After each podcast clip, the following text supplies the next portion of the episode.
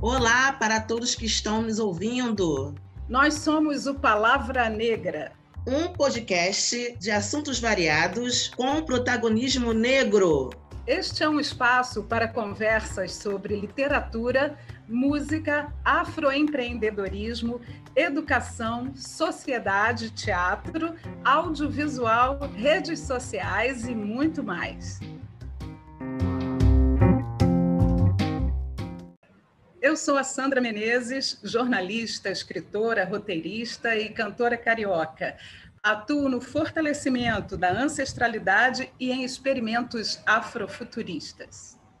E eu sou a Valesca Lins, pedagoga da Rede Pública do Rio de Janeiro, mãe da Marina Morena, escritora, poeta, estudante de psicanálise, flamenguista e portelense.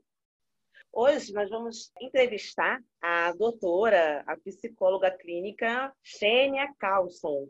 A Xênia é pós-graduada em psicologia pela PUC Rio, mestre em estudos africanos, cofundadora do Papo Preta que bomba, eu acompanho a página, diretora do Instituto Mulher Negra Portugal. Xênia, é um prazer imenso recebê-la aqui. É, agradeço pela disponibilidade, pela generosidade de estar conosco, compartilhando conhecimento. A gente está no momento de pandemia, né, mundial há mais de um ano. Você não considera que assim a população preta já não vivia uma forma também de quarentena mesmo antes da pandemia? Primeiramente, muito obrigada pelo convite da Valesca, da Sandra. É um prazer conhecê-las. Parabéns pelo projeto. Né? Eu estive lá na página, dando uma olhada no podcast, só pessoas ilustres. Eu falei, nossa, que responsabilidade. Falei, nossa, vamos lá então, né? Vamos, vamos, vamos trabalhar.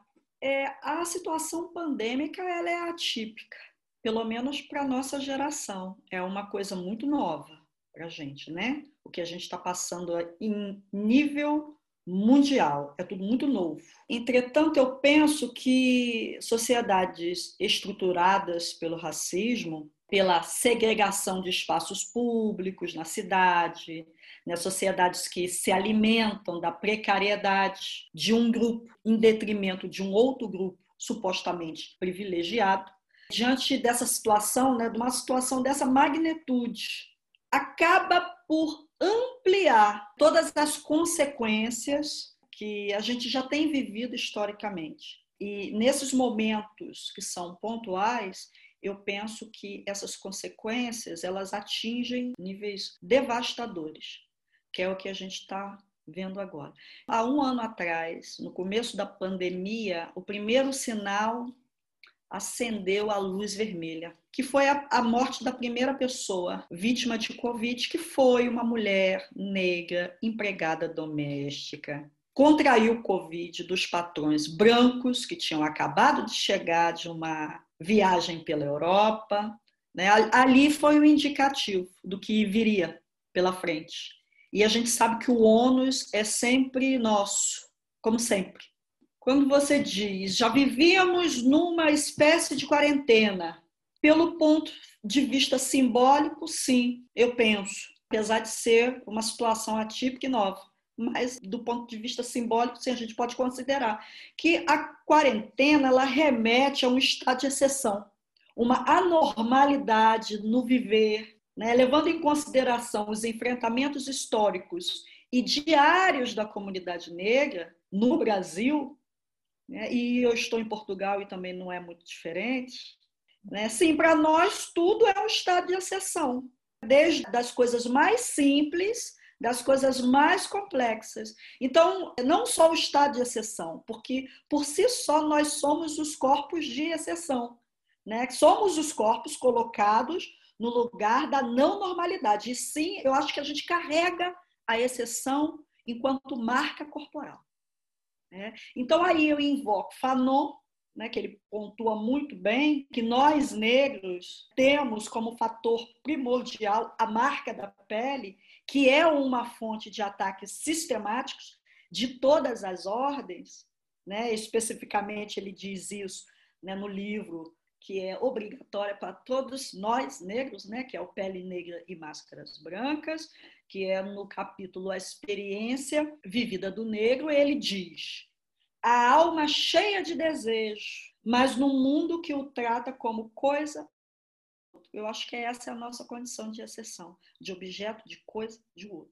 Então, a quarentena, né, do ponto de vista simbólico, mas se a gente for pensar, né, eu acho que ela perdura 500 anos. Porque há 500 anos nos coloca nesse lugar de exceção, nos tira a liberdade, nos mata e numa pandemia se agrava o nos deixar morrer. Maravilhosa! Nossa, que aula!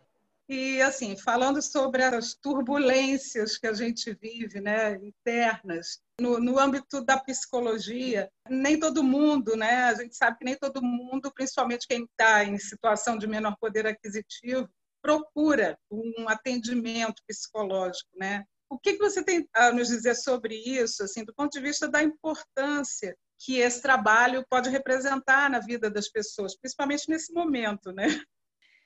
É porque historicamente a gente está associado à precariedade, né, à falta de recursos. Não que não seja uma verdade, mas eu não acredito que seja uma verdade absoluta. E aí eu vou explicar o porquê. Aí a gente e vocês podem concordar ou não, porque eu acho que a gente está aqui construindo coletivamente, eu acredito muito nisso, né? É, em 2018, teve uma pesquisa que foi encomendada pelo Instituto da Feira Preta, com apoio do Itaú, que era sobre a população negra e consumo. Essa pesquisa revelou que a população negra movimentou 1,7 trilhões de reais naquele ano.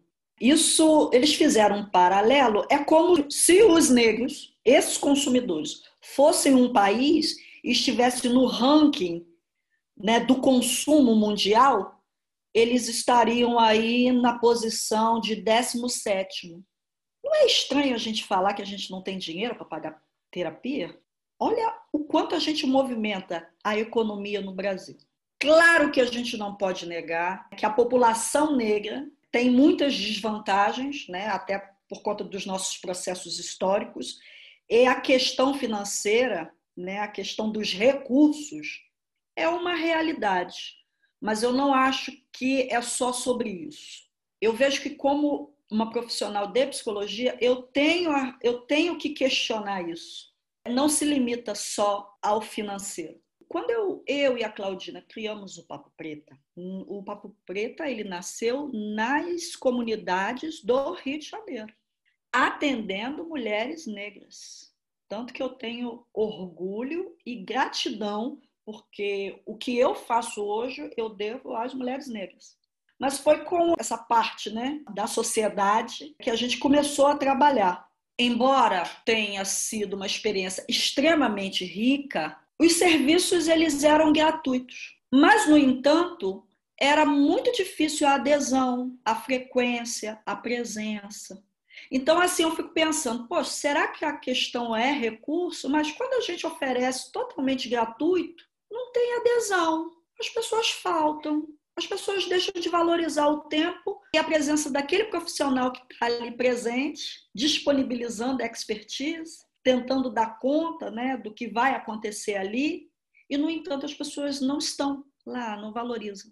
Tanto que as instituições, as ONGs, elas têm muita dificuldade de fidelizar os usuários.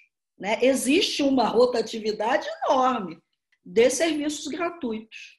Então, eu penso que a psicologia ela é eu acho, aí eu vou falar da psicologia enquanto ciência. Ela é uma ciência que foi construída para cuidar de um, um certo grupo social.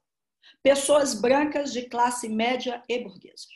Ela foi desenvolvida para tratar essas pessoas. Então, eu vejo que é muito natural que ainda a comunidade negra não se veja como ocupadora desses espaços, que carrega essa visão classista. E se a gente for avaliar também a questão da saúde pública em si, serviços de saúde eles não foram construídos para tratar os nossos corpos. Embora fôssemos objetos de estudo, corpos que ajudou muito no desenvolvimento das tecnologias de saúde. Mas a saúde ela não foi construída para cuidar da gente. E isso é introjetado inconscientemente também. Então, eu acho que estamos caminhando. Hoje está diferente, porque eu estou falando de 2015. Eu acho que a gente caminhou e demos passos largos. Porque, inclusive, quando eu falo dessa psicologia branca burguesa, eu falo dos profissionais que estão nos consultórios, inclusive nas ONGs e nas instituições. São esses corpos que têm a marca do opressor, que estão lá para receber, para cuidar da saúde mental de pessoas negras. Olha que paradoxal. Vou cuidar da minha saúde mental com o símbolo da minha opressão. Isso é muito sério, isso é simbólico e é forte, profundo. Então, eu acho que hoje, com todos esses avanços, das nossas discussões, da maior presença de psicólogos negros nos consultórios, nas instituições, de profissionais de saúde também presentes nos serviços, eu vejo que tem mudança. Até as pessoas negras entenderem que a psicologia é um lugar que não está colado somente no discurso médico, doença, saúde, e que a psicologia ela pode ser um instrumento poderoso no nosso desenvolvimento e nosso fortalecimento interno, inclusive para o enfrentamento do racismo nosso de cada dia, eu acho que estamos no caminho. Eu acho que ainda estamos no despertar. Por exemplo, durante a pandemia, eu participei de dois grupos que atendiam pessoas negras gratuitamente. E também acontecia a mesma coisa. Ai, doutora, desculpa, olha, hoje eu, eu me enrolei aqui, não vou poder fazer a sessão gratuitamente. Você acha que a pessoa pode ter assim aquela a sensação de que é uma coisa supérflua não, mas que não é algo de primeira necessidade na vida dela, talvez veja como uma, um luxo ou uma coisa que ela não possa dedicar um pouco do tempo da vida dela para isso. É isso também, dentre muitas outras coisas. Primeiro que o processo psicoterapêutico, eu acho que é um ato de coragem. Não é um lugar confortável. Estamos falando de pessoas que têm marcas e traumas profundos. Você sabe que eu dei, eu, não foi uma entrevista, foi uma participação há pouco tempo, espetáculo Luísa Maim, eu ainda estou aqui, participei da discussão pós-espetáculo, nós estávamos falando sobre isso, que a gente é submetida a tanta violência, a traumas tão profundos, que é difícil de dar conta. E a gente não tem certeza se o outro vai dar conta do que a gente vai colocar, sabe? Então, não é um espaço confortável, é um espaço de enfrentamento. Tanto que eu penso o consultório de psicologia como um lugar político. Ele não é só um lugar terapêutico. E aí eu evoco aí, Vilma Piedade, da nossa capacidade né, de transformador em potência eu vejo o consultório de psicologia um lugar também para isso, da gente poder, de alguma forma, ressignificar nossas experiências, que são extremamente traumáticas. Com a SIDA, eu lembrei da época que eu atuava nas comunidades do Rio de Janeiro. Eu não conheci nenhuma mulher que não tivesse perdido alguém da família, ou um filho, ou um marido, ou um sobrinho, ou um irmão, e existem pessoas que não podem nem enterrar os corpos, porque a gente sabe que a lógica das comunidades é uma outra lógica, é uma outra ordem social, as coisas funcionam muito diferente. Então, é, é isso e muitas coisas. Claro que a psicologia é vista mesmo como um lugar classista. Ah, é super. Estou aqui falando, né? Ah, será que adianta isso? Então, acho que leva um tempo, estamos no caminho. percebo que a lógica da psicanálise é tratar as pessoas a partir da lógica da doença, né?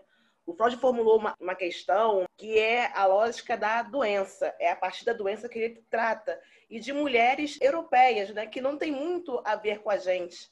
Falta muito também considerações da população preta, das contribuições porque é, as pessoas não estudaram outras sociedades a não ser a nossa. Então, muita coisa que, que é dita, ah, porque é assim, é porque é universal. Eu não creio nisso. Eu não creio que o Édipo é universal, por exemplo, né?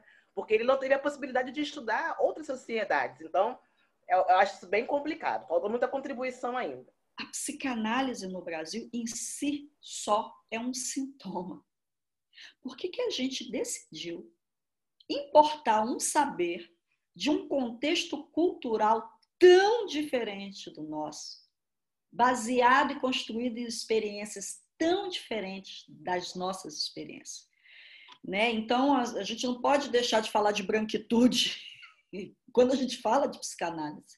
Né? Porque importar a psicanálise para o Brasil é um movimento de ideal de ego branco. Ela por si só não dá conta das nossas complexidades. É necessário, sim, fazer uma releitura, ir lá atrás, resgatar Virginia Bicudo, que foi a primeira psicanalista praticamente no Brasil, a primeira analisada, que praticamente fundou a escola de psicanálise no Brasil e era uma mulher negra racializada.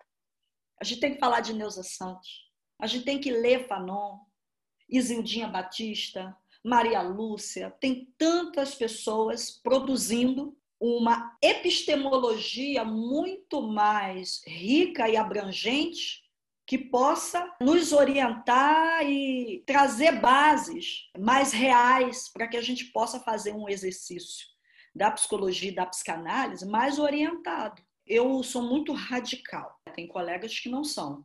Né? Eles acham que psicólogos e psicanalistas, para atender população negra, tem que ser antirracista. Eu acho que tem que ser antirracista, mas eu acredito muito na representatividade. E não é só porque eu acho que a gente tem que ocupar espaços. Eu acho que também a gente tem que começar a distribuir renda entre nós. Né? Não faz sentido para mim fazer um investimento financeiro na minha saúde mental e direcionar isso num mercado que não está favorecendo os meus. Mas é fundamental que o psicólogo, o psicanalista esteja extremamente bem instrumentalizado em termos teóricos epistemológicos para poder fazer uma intervenção, porque não é fácil. Olha que eu atendo casal, eu sei que eu não sou terapeuta de infantil, eu sei que trabalhar com criança é, é, é difícil também, mas eu acho que a clínica mais desafiante é a clínica para o sujeito negro, para mim, sem sombra de dúvidas. Gosto de lembrar da Lia, da Lia Weine Schuckmann, que ela diz que o pior do racismo é a produção de subjetividade. A gente é construído descolado da gente o tempo inteiro. Fazer uma clínica dessa magnitude é um desafio enorme. Então a gente tem que se instrumentalizar, a gente tem que ser muito responsável, muito responsável.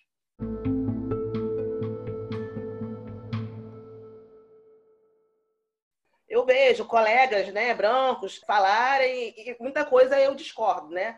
É, eles defendem, eu acho que eles têm que defender mesmo, eles estão defendendo o mercado que sempre foi deles. Eu não tiro a razão deles, eles têm que defender. Estão defendendo o mercado que estava dado para eles. Agora eles têm um desafio, e você sabe, a gente tira, quando a gente tira a branquitude do lugar do conforto, da zona de conforto, é claro que a gente entra imediatamente na zona de conflito. Mas a gente tem que ser forte, ser hábil e defender o nosso ponto de vista, porque eu posso falar isso com tranquilidade. É uma diferença enorme. Eu duvido que muitos psicólogos ou psicanalistas negros são capazes de fazer o que nós do Papo Preto, por exemplo, fazemos.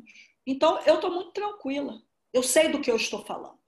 E outra coisa, a gente também não tem. Está num momento que a gente também não precisa da aprovação dessas pessoas. Nós temos pressa o que interessa é a gente estar de pé. Hoje saiu um relatório da Anistia Internacional falando que o Brasil recuou em relação aos direitos humanos. 79% da população que morre, a gente sabe, aqui no estado do Rio de Janeiro, mostra pela polícia, é uma população preta. Né? É, ficou concluído que o Rio de Janeiro é o estado que mais mata preto aqui no país. Então, assim, a necropolítica ela é necessária para essa coisa de desesperança que a gente tem, porque tem momentos que a gente está, que a gente vive um momento assim de desesperança, é, de angústia. Será que isso também não é uma estratégia política para nos matar, é, é, continuar com a necropolítica para continuar com essa desesperança da população preta? Sem sombra de dúvidas. Em termos de, de necropolítica, né, o, o professor Attili Bembe, quando ele discorre sobre necropoder e necropolítica, ele destaca o poder do armamento do Estado né? e, e, tem um intuito, né? que é de implementar o que ele chama, né, na obra dele, né, de necropolítica de mundos de morte.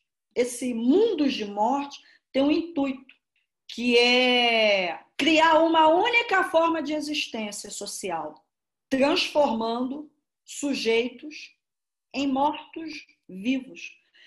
Então, é, quando a gente vê essa violência sistemática direcionada para os nossos corpos, mesmo que não atinja diretamente a gente, eu não posso deixar de lembrar aqui né, que existe uma esfera psicológica individual e uma esfera psicológica coletiva. Né? Quando os nossos morrem, a gente morre um pouquinho também junto. Nós somos traumatizados coletivamente, sistematicamente. Sociedades estruturalmente racistas, elas a todo momento elas estão sofisticando formas de domínio, de controle dos corpos, através dessa mensagem que é extremamente perversa. Seu corpo não vale nada, você só existe até onde eu quiser. A força do Estado, né, o poder do Estado, o armamento, a força de segurança do Estado foi criada para a opressão, historicamente. Né? Primeiro foi criado quando, quando sofremos o primeiro golpe, que foi a independência do Brasil, porque o primeiro golpe foi a independência do Brasil, né? né, foi formada uma, uma, um, um, uma polícia, né, uma polícia daquele estado, né, e a lógica é exatamente essa. Não é à toa que, os, que a força policial ela atua em certas regiões da cidade. Eu acho que a gente está vivo por conta da rede, da vivência dessa rede, desse coletivo, porque senão ficaria muito difícil. Ficaria muito difícil.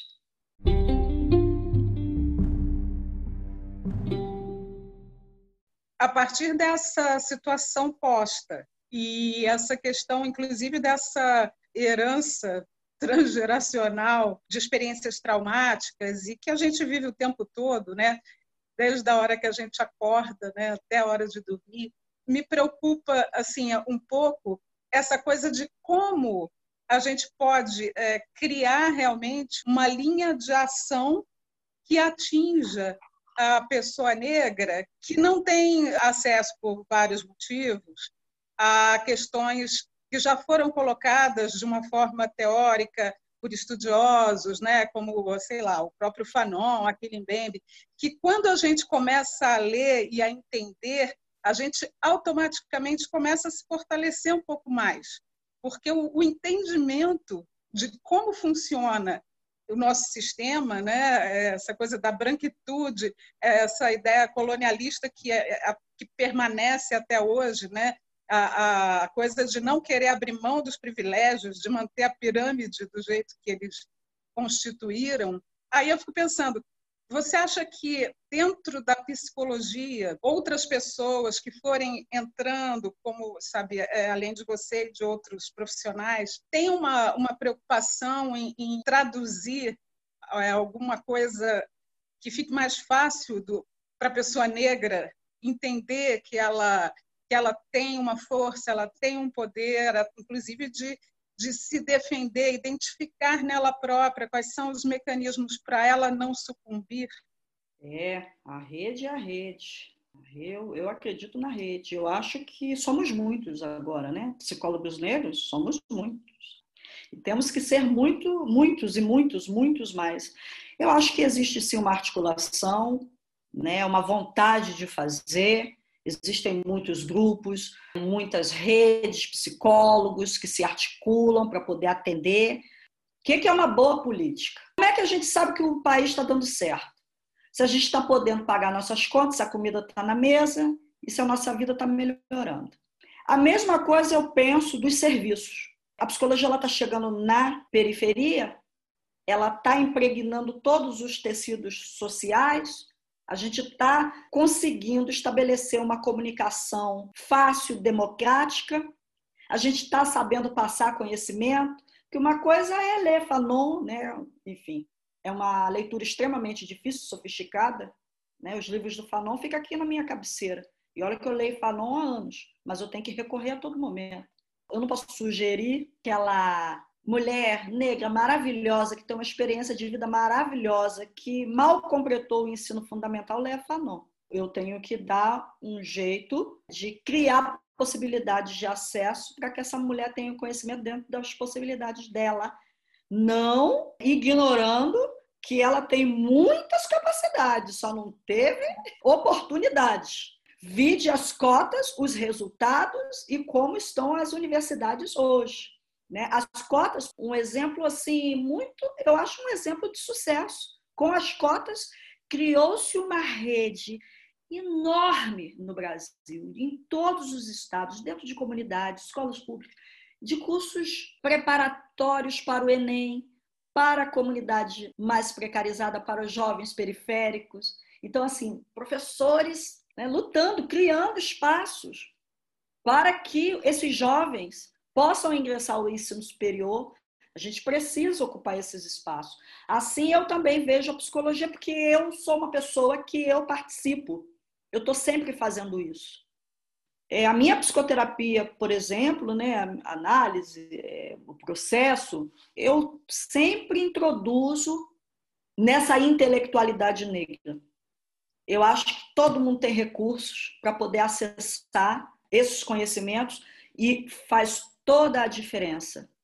Né? Ter um, um, um, um paciente cliente que está falando dessa questão, está com dificuldade de entender, assim, eu vou te mandar um, um, texto interessante. Eu não vou te mandar um vídeo, você não sabe, não gosta de ler. Eu vou te mandar um vídeo. Vai seguir aquele fulano? Quer dizer, então existem mais fontes. Né? Na minha época não tinha. Né? Apesar dos pesares, temos coisas boas acontecendo. Então, é bom acho que é um, uma boa oportunidade de a gente, apesar dos pesares, né, de, é, é, é complicado, é complicado. Mas é, é, há, há espaço para esperança, eu acredito que sim.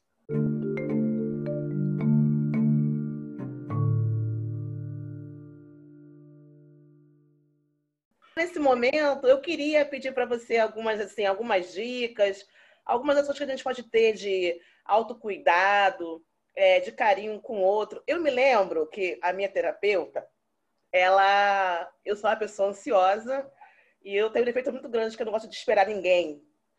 E um um dia ela me fez esperar, ela deixou o consultório trancado e eu fiquei igual criança na porta do consultório chorando, tu acredita? Esperneando quando ela chegou. Eu me senti tão ridícula quando ela chegou que eu fui agressiva com ela. Eu falei que ela me deixou esperando, que não tinha lugar para eu sentar. Ela deixou eu espernear bastante. Aí eu vi que era uma estratégia dela.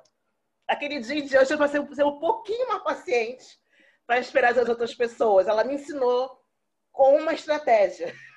Então, assim, eu queria que você deixasse assim, algumas dicas para a gente tratar da gente, se cuidar nesse momento é complicado da pandemia. Bem, essa primeira dica não é para os irmãos que não têm o privilégio de ficar em casa, que tem que sair para trabalhar, porque a gente sabe que a maioria dos nossos não teve privilégio né, de se preservar. Teve que se submeter aos perigos, sair, ter que ir trabalhar, enfrentar transporte público cheio. Mas para aqueles que estão trabalhando remotamente, eu acho que a primeira coisa é estabelecer uma rotina séria, um organizador, porque a gente descobriu uma coisa muito interessante. A gente não sabe organizar o nosso tempo. Esse relógio de Londres, esse horário de Brasília, é que tem determinado como a gente distribui e faz o manejo do nosso tempo. Com a pandemia, os que estão em casa não sabe lidar com o tempo. Descobriu que não tem autonomia pelo, do próprio tempo. Né? Então, é bom organizar uma rotina, para que a vida continue a ser funcional, mantenha a produtividade e aproveitar esse tempo. Né? Autocuidado é fundamental, né? exercício físico, boa alimentação, mas aí é uma coisa muito classista, né? Falar exercício físico e boa alimentação, né? Nossa, que classismo.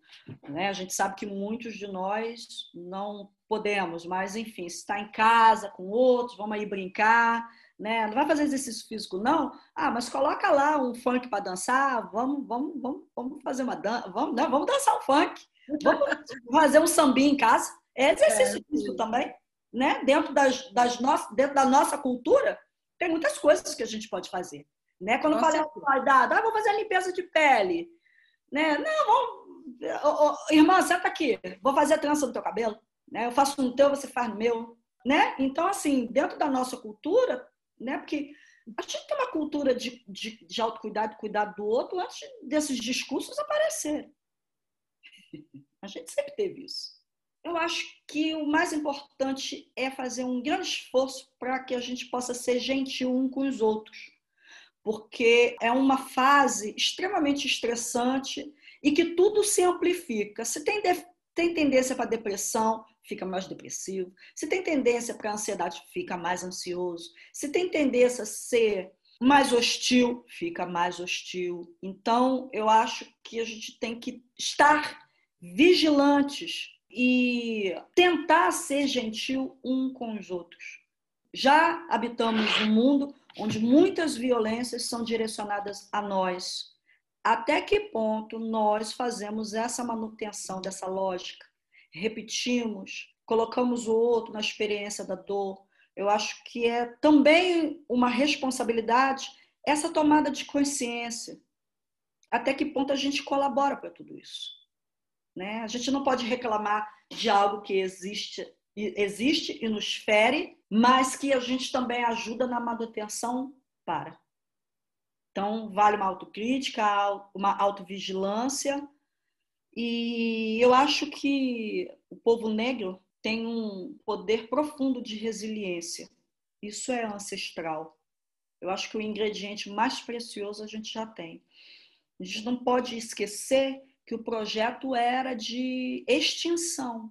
Não era nem para a gente estar tá aqui falando, tendo essa conversa extremamente agradável e que eu realmente, sinceramente, espero que as pessoas, quando forem ouvir, tirem algum proveito. Humildemente, eu já sinto gratidão. Que bom! Muito, muito importante todas essas coisas que você colocou, essa troca né, que a gente pode fazer aqui Acho que os nossos ouvintes vão se sentir agraciados também com a sua, sua presença e a sua participação aqui no Palavra Negra. Eu espero que é. sim. Estou extremamente grata. Por diversas vezes você falando, deu vontade de chorar. Ah. Coisa que me tocou bastante profundamente, porque é uma área que eu gosto. Sei lá, né? a gente, tem dias que a gente está numa fragilidade tão grande. Então, várias vezes que você falou assim, me tocou bem profundo, que eu lembrei de é, pessoas, da minha rede também, de relacionamentos, pessoas que, que eu perdi nessa pandemia também. Então, por várias vezes, assim, eu fiquei bem emocionada. Então, sou grata pela sua existência, sabe? Ter podido compartilhar com você hoje. Pô, ganhei meu dia. o dia não bom. Mas eu também. Ganhei meu dia ouvindo você falar, compartilhando coisas, compartilhando conhecimento posto que Deus te abençoe muito, Xênia. Você é uma pessoa muito especial, de muita luz, muita capacidade, muita, muito tudo, intelectualidade, né? Dá para sentir tudo em você, afeto, intelectualidade. Então, Deus te abençoe. Continue assim no seu caminho de luz, trilhando um caminho maravilhoso, fazer que a gente possa vê-la brilhar também e nos inspirar, tá bom? Muito obrigada por ter compartilhado hoje com a gente, comigo com a Sandra não só os nossos ouvintes vão se sentir agraciados, mas nós já estamos agraciadas de ter tido essa oportunidade também de refletir, né, e de ter uma tentação para a gente seguir também, né? Porque a gente também, da área de comunicação, a gente precisa também entender e nos fortalecer, né? Para continuar na estrada, para continuar fazendo e ocupando a rede, todos os espaços da rede, né? Muito obrigada, tá, Xênia? Eu é que agradeço, eu é que agradeço. Você falou, né, que perdeu muitas pessoas. Eu estou de luto. Eu perdi o meu marido tem dois meses e pouquinho. Ah, meus sentimentos. Então, mas nós não somos um povo do luto, a gente é um povo do luto que vai para a luta. Né? Essa é a nossa essência, a nossa natureza. Então, por isso que eu estou aqui. Eu é que agradeço profundamente pela confiança, né? Fico muito feliz, né? Se eu puder, realmente, se as pessoas ouvirem, tirarem algum proveito, eu vou ficar muito feliz. E espero que Oxalá possa abençoar o nosso Ori, arrefecer o nosso Ori, Espero que minha mãe Ansan traga muito bons ventos, né? ventos de felicidade, ventos de renovação, ventos de transformação, ventos de prosperidade. Né? E espero que Oxum adoce o nosso coração com delicadeza, com afeto, com amor, para que a gente possa se unir cada vez mais, que a gente possa se reencontrar profundamente novamente e que seja lindo, empoderador, a ponto da gente poder viver a felicidade e a tranquilidade, porque eu acho que a gente merece, já passamos por muito. Obrigada de coração. Palavra Negra fica por aqui e até um próximo episódio.